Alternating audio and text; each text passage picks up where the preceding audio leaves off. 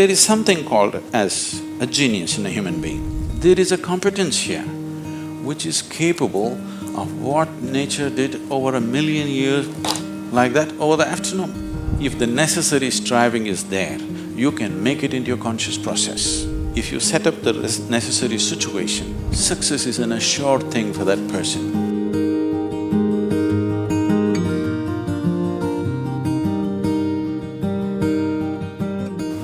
Small things or big things, it doesn't matter. In every single act, a human being longs to be successful. Life is an infinite number of doorways. If you're very diligent, you will open a few of them. If you're brilliant, you'll open many of them. But if you're truly vibrant, then they will open for you. The process of being successful becomes so complex for people that why they're working towards it is generally completely forgotten and they will start evolving concepts of success, all kinds of concepts. What is being successful? I would like to… how can I tell you a joke? You're looking so serious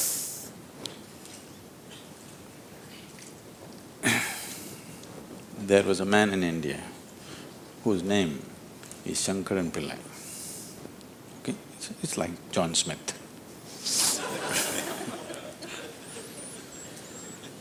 His son came to United States.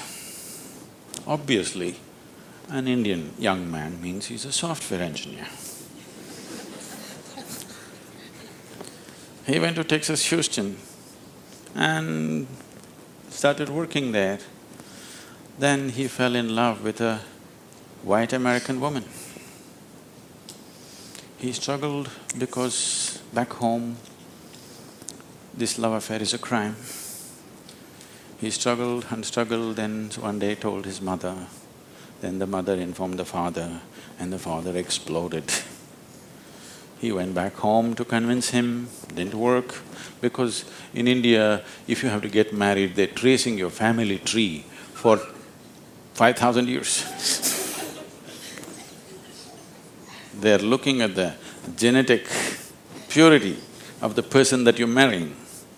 So somebody from somewhere else, a white woman from America, how can you marry her? What do we know about her genetics? Where does she come from? What is her lineage? Da, da, da. So no way to convince, he came back. And of course, when he came back again, he fell in love and they went ahead. Then the father disowned. Shankaran Pillai just disowned his son, I have nothing to do with you. But Years went by and they had a boy. And the boy's picture from the day he was born, it was on the Facebook and the wife sticks it in his face and the little baby and it is growing up every day and all the things. Slowly, you know, you have disowned the son, but the grandson is a different matter. Slowly, within a matter of one, two years, he completely fell in love with this little baby that he has not seen. Things happened and people started coming from America, those who were traveling. Oh, you must see your grandson. You not seen him? Oh, you must see him, this is the fruit of your life. Slowly it caught him. Then he decided he's not going to see his son's face. He'll come to America and only see the grandson's face. and of course he's not going to look at that white woman Then he came to America and a seven-year-old boy, full of energy, they're living on a small ranch, he's all over the place doing all kinds of things. He completely got washed away by this little fellow. Then this little boy one day said, Grandpa, come, I'll show you my archery skills.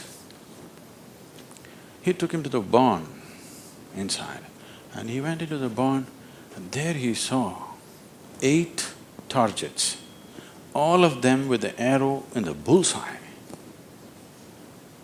Shankaran Pillai looked at it and then he thought, oh, this is my grandson. He thought of all the great legendary archers of India, you know, Arjuna and Ekalavya and… Uh, and he saw the future, all the Olympic gold medals falling from the sky. Then he asked from what distance did you shoot? The boy said, from twenty yards. What? From twenty yards, eight targets, you shot them dead on bullseye? How do you do this? Then the boy said, Grandpa, I first shoot and then paint the target. so, these concepts about being successful can be very crippling. And I've continuously been with people, they've reached a certain point of success and their concepts of success are not fitting, their life is not fitting into their concept of success and it's breaking it and they think something is going wrong. It is not going wrong, they're just getting better, situations are pushing them on, but their concept is breaking up, so they're suffering their success. You will see any number of people going through these kind of things. When we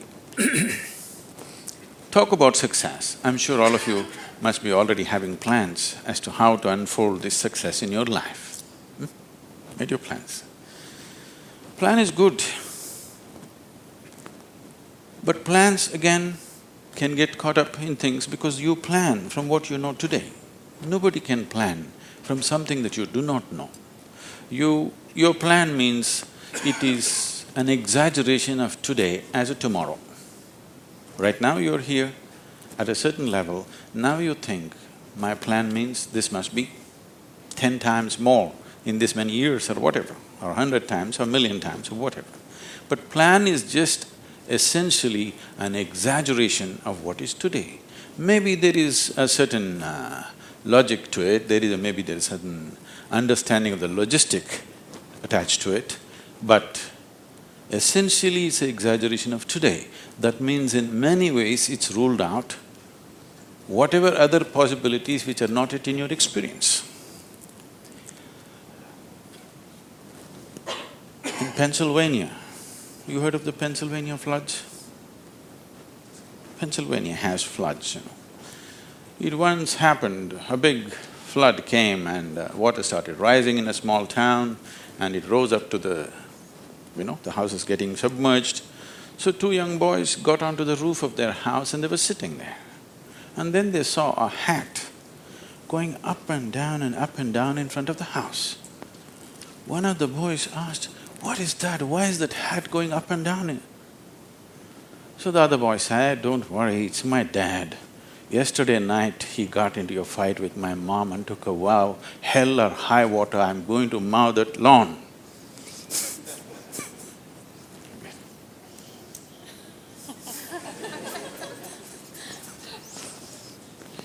So, plans can be debilitating.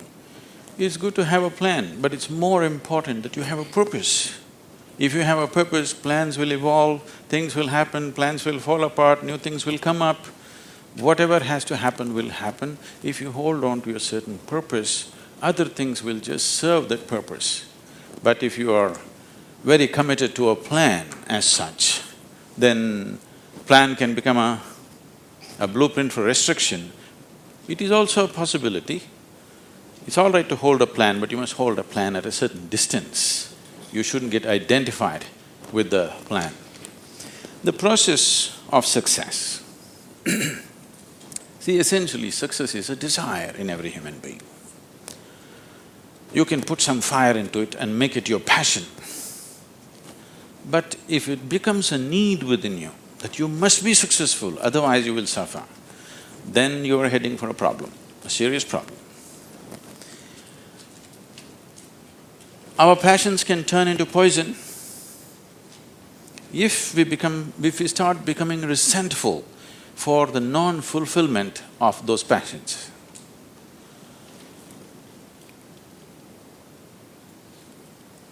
When I say turning into poison, Today there's substantial medical and scientific evidence to show that uh, if you become resentful, when you resent something, when you're angry with something, when you're frustrated with something, we can medically today check, we can do a little bit of blood work and show you, you're actually putting poison into your system. These are poisons that you drink and you hope somebody else will die.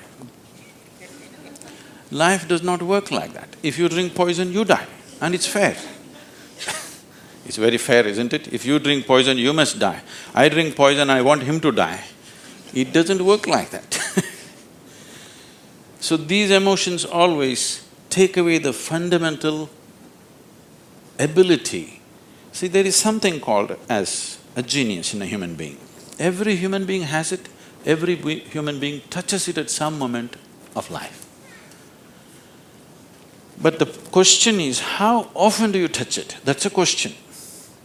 You sparked once in your lifetime, that's not good enough. You must be sparking all the time, isn't it? What is genius?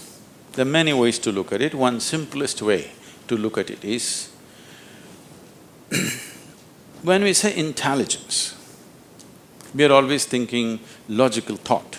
Now, logical thought will be meaningless probably in another twenty-five years because your computer may be able to explore all the permutations and combinations of logical thought much quicker and better than you can do.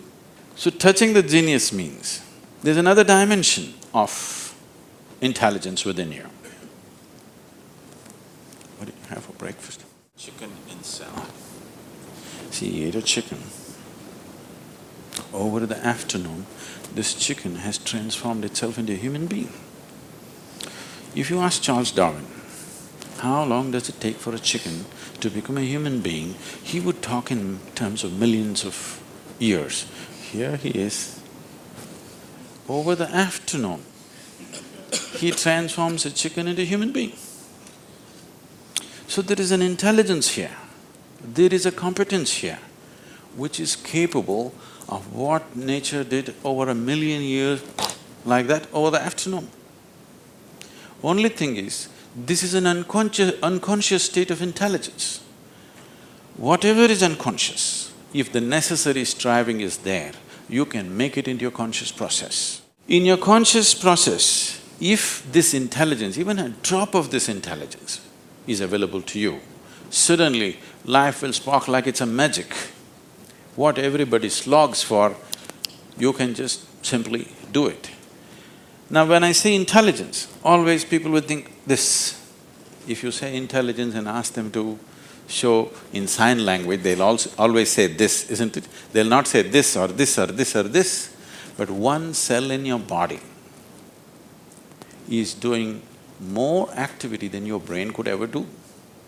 One molecule of DNA is doing so many millions of functions in a minute that you can never ever figure it out. Yes or no? So in yoga, in the yogic systems, in the yogic sciences, we never look at anything as mind, there's no such thing as mind. There is a physical body and there is a mental body. So you learn to think, think through your body. You know, it's a short session, it's not an area that we should enter right now, but uh, I have to tell you this. There are many things personally that I do at the same time. Now people come and tell me, just now I'm entering the session, somebody comes and tells me, Sadhguru, these building plans have to happen because uh, we do everything ourselves. Now by the time I get out, I'll have the building plan ready as I'm speaking here because twelve to fourteen channels actively keep going on in my head. It is not just in the head, you learn to think, think through your body. Learning to think through your body will never give you a headache, that's the best part of it Now, all these responsibilities and thousand things happening at the same time, won't you get stressed? There is no such thing because you use a deeper dimension of yourself and everybody is capable of this and everybody has it. You may not have the same level of intellect as somebody else has. That is always subject to person to person. But all of you eat, you, if you eat a carrot, you can digest it. That means you have another dimension of intelligence. Yes? If you set up the necessary situation that everything that's there within the system is available for you, success is an assured thing for that person.